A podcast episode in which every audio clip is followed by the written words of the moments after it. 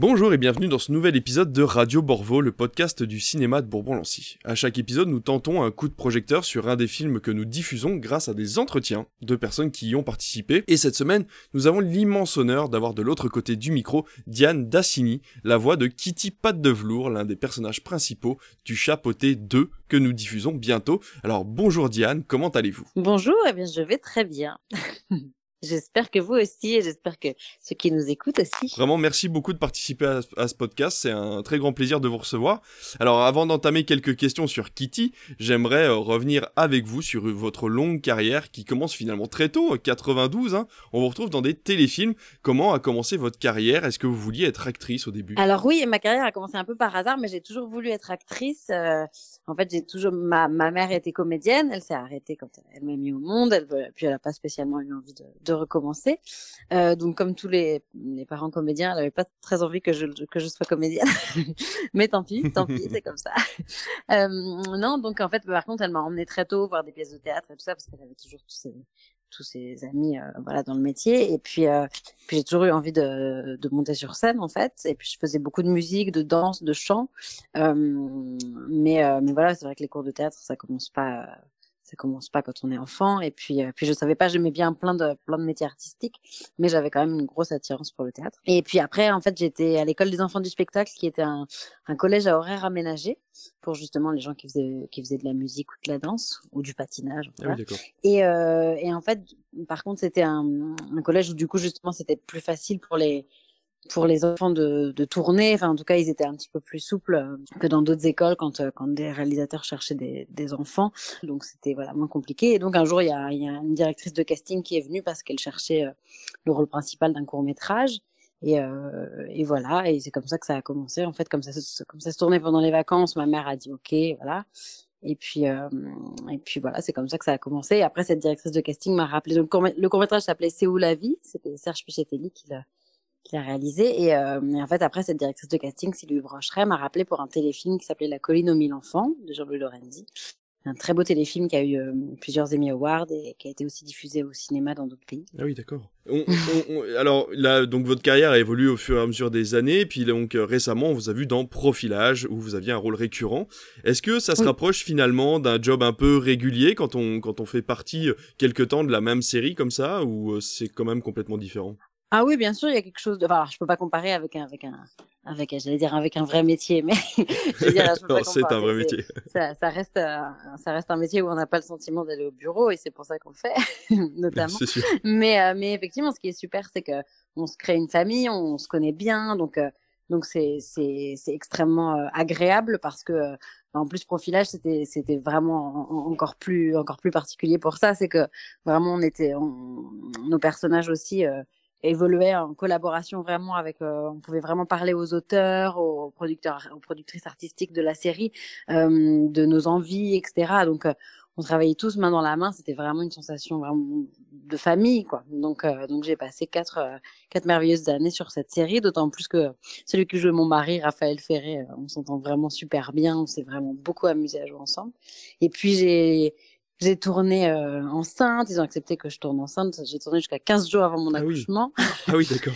voilà. Euh, même d'ailleurs, ma fille euh, a fait une petite apparition dedans juste après sa naissance, en clin d'œil. Ah, enfin voilà, c'était vraiment euh, c'est vraiment que des, que, des, que des beaux souvenirs. Alors pour être franc, moi j'ai pas suivi la, la série Profilage, mais qu'est-ce qu'ils ont fait? Du coup, ils ont intégré au scénario votre, euh, votre grossesse ou ça, ça oui, a été caché en fait au départ euh... ils voulaient la cacher parce que dans l'histoire on avait déjà des enfants, que c'est très compliqué de faire tourner des enfants parce que c'est bien parce que c'est très encadré par euh, ce qu'on appelle la DAS qui contrôle en fait. Donc euh, les bébés c'est qu'une demi-heure par jour enfin voilà. Donc c'est c'est forcément pour une équipe de production c'est c'est c'est une grosse charge en plus.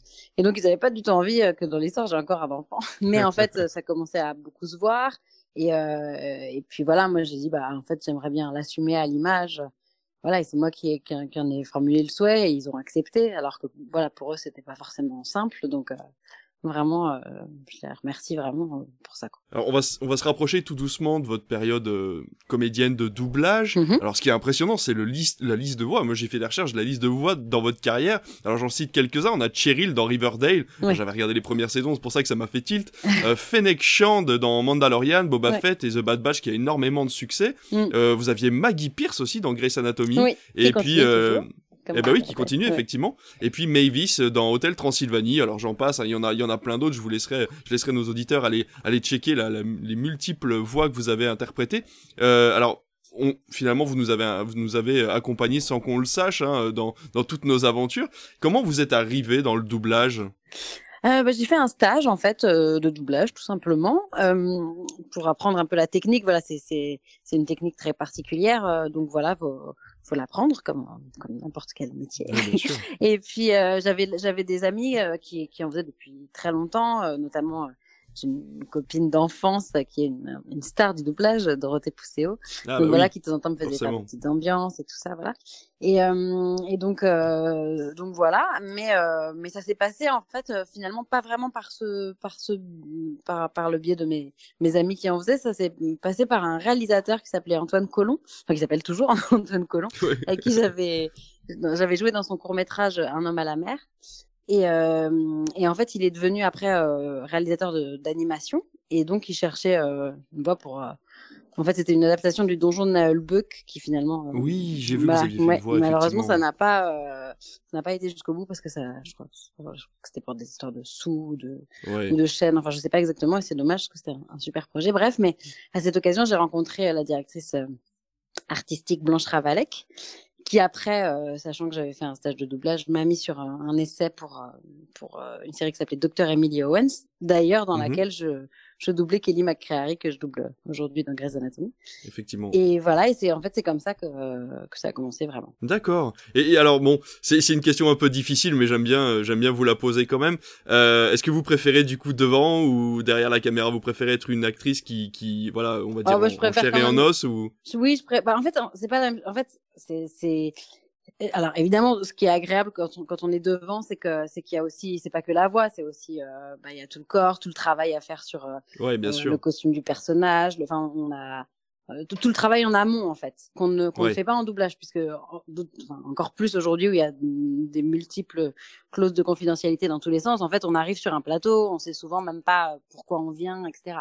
Donc, à, ah à la fois c'est c'est confortable et puis c'est chouette d'avoir la surprise et c'est vraiment justement dans une spontanéité tout le temps, donc ça c'est génial. Euh, mais euh, du coup, il n'y a pas ce travail de préparation comme que moi j'aime beaucoup faire aussi. Donc, euh, donc voilà. Mais par contre, ce qui est génial en doublage, c'est qu'on peut faire des personnages qu'on ne proposerait jamais. Ah bah, forcément. Ouais. Voilà, parce qu'évidemment là, du coup, le physique n'a plus, enfin, on s'en fiche complètement quoi. Et donc ça, c'est génial en fait. Ça c'est ça c'est extraordinaire en fait parce que c'est des rôles bah, je sais qu'on ne les proposera jamais et donc euh, tout d'un coup euh, voilà enfin même voilà même faire la voix d'un chat oui bah oui c'est ça pour exactement raccorder euh, les, wagons et euh, vous, vous avez fait un peu de jeux vidéo aussi, c'est différent ou ça reste à peu près équivalent à du doublage classique? euh, Non, non, non, le jeu vidéo c'est euh, c'est différent parce qu'on on a des on travaille par rapport à ce qu'on appelle des formes d'ondes, c'est-à-dire euh, euh, ce qui est déjà euh, souvent enregistré en américain. Parce que moi, en, en jeu vidéo, j'ai j'ai pas fait de création, j'ai refait par rapport à, enfin j'ai fait les versions françaises quoi. Mais du coup, euh, c'est moins, bah déjà on voit pas les images, on nous montre juste à quoi ressemble le personnage, mais on voit pas les images. Euh, c'est c'est bah pareil, c'est marrant parce que parce qu'il faut y aller à fond, que qu'on ne proposerait jamais ça dans une fiction euh, normale. Enfin voilà. Donc ça c'est rigolo, mais, euh, mais voilà, c'est pas non plus ce que je préfère parce que moi je joue pas aux jeux vidéo. oui bah oui forcément. Je, mais mais bon justement c'est ça qui est rigolo aussi, c'est que c'est que c'est un univers dans lequel euh, à la base, euh, enfin vers lequel je serais pas allée à la base. Mais euh, mais oui, c'est peut-être pour le coup, c'est peut-être le, le, le, domaine qui, qui me procure le moins de plaisir mais ça va parce que de toute façon, j'en fais pas beaucoup. Donc, quand j'en fais, je suis contente parce que voilà, de temps en temps, c'est agréable. Mais je ferai pas que ça, ça c'est sûr. Du coup, les comédiens de doublage, là, en ce moment, ils ont un peu le vent en poupe. Hein, ça se ressent. On voit avec l'arrivée massive de l'animation japonaise ou des réseaux sociaux. Vous, vous ressentez comment cette mode? Vous, ça, ça vous a changé quelque chose par rapport à vos doublages? Ou finalement, vous, vous avez plutôt votre, votre, votre carrière d'actrice, euh, on va dire, en chair et en os, et puis euh, finalement, c'est un peu. Euh, oui, non, pour moi, ça, pour moi, ça a rien changé. En plus, je vous avoue que les réseaux sociaux, c'est pas non plus ma spécialité. Mais euh, non, ce qui est bien, c'est qu'on a la chance d'avoir beaucoup de travail parce qu'il y a plein de plateformes qui sont arrivées. Euh, enfin, voilà, le confinement a fait, a, a, fait, a fait du mal à 99% des métiers, mais c'est vrai que pour le coup, pour le doublage, Euh, alors que quelques années auparavant, on entendait encore dire que, que le doublage allait disparaître, etc., que les gens allaient plus regarder que des versions originales, et ça. Et puis là, tout d'un coup, le confinement et tout d'un coup, plein de nouvelles plateformes qui émergent et donc euh, besoin de plein de, de, gens qui doublent. Donc euh, ça a permis aussi de faire rentrer plein de plein de nouveaux comédiens dans le dans le domaine du doublage qui était un, qui était assez fermé.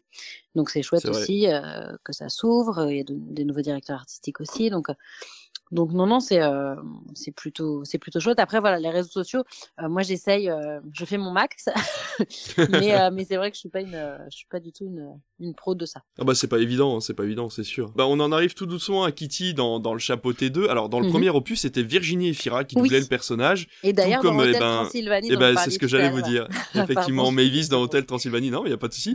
dans dans ce genre de cas, est-ce que vous tentez de coller à la voix originale plutôt à la voix française ou est-ce que vous faites votre truc à vous? Ah, Non non je fais mon truc à moi. On, on me demande pas du tout de coller à, à sa voix et heureusement parce que, parce bah que oui, non, non, mais bien sûr. je ne suis pas imitatrice. mais euh, mais donc non, je pense que pour Hôtel Transylvanie, je sais que c'est Barbara Tissier qui avait pensé à, moi pour la remplacer et puis euh, et puis c'est Virginie Méry après qui qui m'a dirigé, qui d'ailleurs m'a aussi dirigé euh, dans, Kitty et, qu'il a pensé à moi pour, pour le chapeauter parce que je pense qu'elles ont trouvé qu'au niveau de mon énergie ou euh, où justement j'ai la voix un peu grave aussi. Elles ont dû trouver des, des, similitudes quand même parce que évidemment pour les gens qui vont qui sont justement fans et qui vont regarder le 1 et le 2, faut pas non plus que il y a trop de différences. oui, puis en plus, je pense que si s'ils avaient choisi euh, Virginie Efira, c'était parce que justement, le, le, là je parle des, des clients, euh, je pense que s'ils avaient choisi Virginie Efira, c'était parce que justement, elle avait quelque chose qu'ils voulaient pour pour ce chat. Donc j'imagine que c'est ce qu'ils ont dû essayer de de trouver et voilà et, donc donc selon eux c'est moi qui connais le, plus apparemment. On va passer tout doucement du coup euh, à votre actu parce que bah mhm. vous en fait vous avez j'ai regardé vous avez quand même beaucoup de choses. Je vous ai suivi justement un petit peu euh, sur les réseaux pour savoir ce qui se passait un petit peu dans votre vie. Déjà vous avez un rôle dans mon héroïne qui va arriver bientôt au cinéma. Alors oui ça sort euh, ça sort demain je sais pas si vous allez le diffuser. C'est un très très un très très joli film. En fait, moi je fais vraiment, euh, surtout n'y allez pas pour moi pour me voir, hein, parce que moi j'ai vraiment un, un, tout petit rôle. Je, en fait, je fais un, c'est plutôt un clin d'œil. Je suis dans la séquence d'ouverture du film. En fait, j'ai fait euh, donc Noémie Lefort, la réalisatrice, c'est son premier long métrage. Et avant ça, elle a fait un court métrage qui s'appelle Le Tourbillon, dans lequel j'avais le rôle principal. Et, euh, et elle a aussi réalisé euh, un de mes clips, Si les heures s'enfuient, que voilà, c'est moi qui lui ai demandé de de le réaliser. Et donc, euh, donc voilà, on est amis et, et, donc elle avait envie que je fasse un, un clin d'œil dans son film, euh, voilà. Mais c'est vraiment un clin d'œil.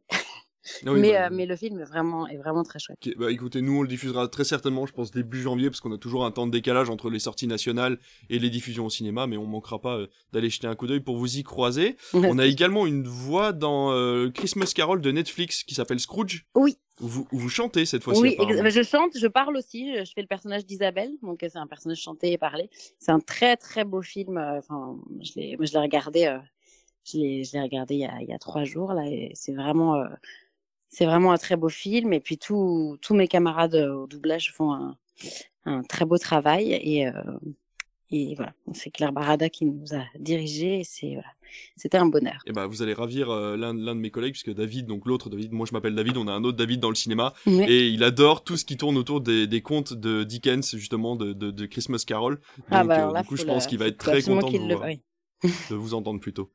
Et du coup, j'ai vu aussi que vous faites la voix de Juno Temple sur The Offer qui arrive sur Paramount Plus, une nouvelle plateforme qui arrive en France. Ouais, donc, ah, euh... ça passe sur Paramount Plus et sur Canal Plus. Et sur Canal, du coup, ouais, c'est vrai que si on a Canal avec un certain forfait, on peut, avec le forfait ciné-série, je crois qu'on peut avoir euh, accès ah, à The Offer, qui est du coup une intro à, au, parrain, quoi. C'est génial. En fait, c'est euh, ça, oui, ça explique toute la, comment, euh, comment le, le, parrain a réussi à être monté, en fait. Et l'histoire, elle est dingue. Enfin, moi, je connaissais pas du tout, je connaissais pas du tout la, persévérance de Coppola. J'en avais entendu parler, mais je savais pas tous les dessous de l'histoire. Et c'est passionnant, hein, parce que du coup, évidemment, euh, alors évidemment, tout n'est pas vrai, hein, c'est comme, comme une fiction, mais, euh, c'est vraiment euh, basé euh, majoritairement sur des faits réels, donc c'est assez impressionnant. Et, voilà, on se dit que finalement, quand on, veut, on peut.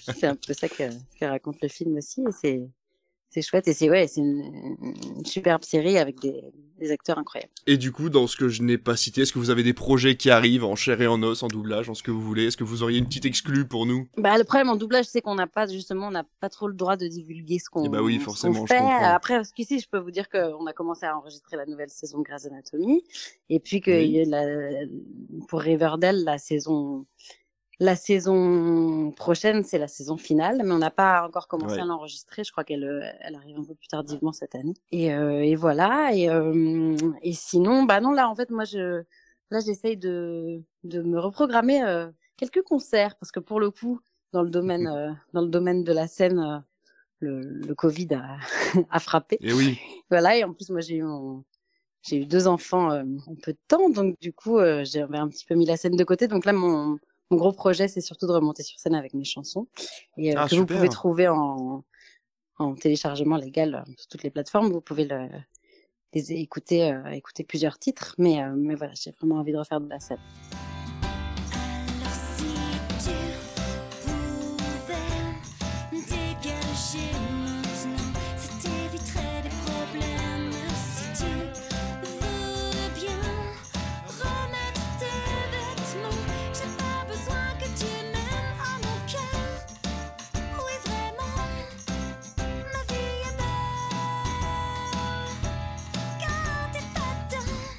Sous votre vrai nom, du coup, c'est euh, sous le Oui, nom oui, Diane, Diane Bassini. Oui. Eh ben, écoutez, on ira écouter ça avec euh, avec grand grand plaisir. Merci beaucoup, Diane, d'avoir Bah, pris merci à vous, merci de m'avoir invité.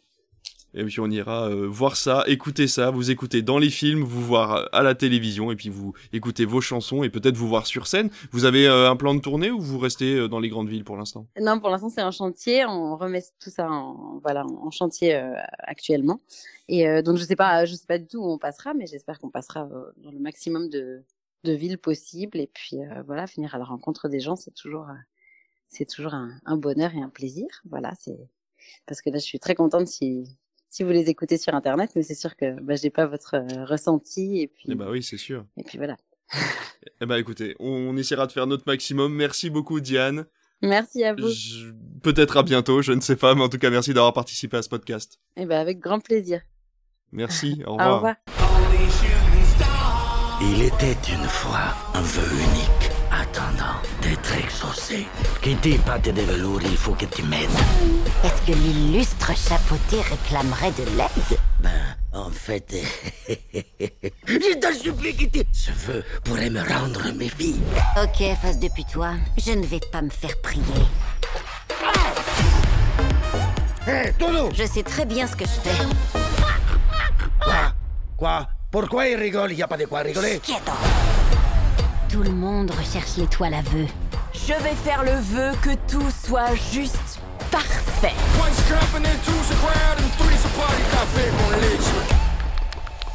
Ta récompense ne va pas être simple à gagner. Le japoté Bouclette Les ours Bon, allez, on en finit vite fait.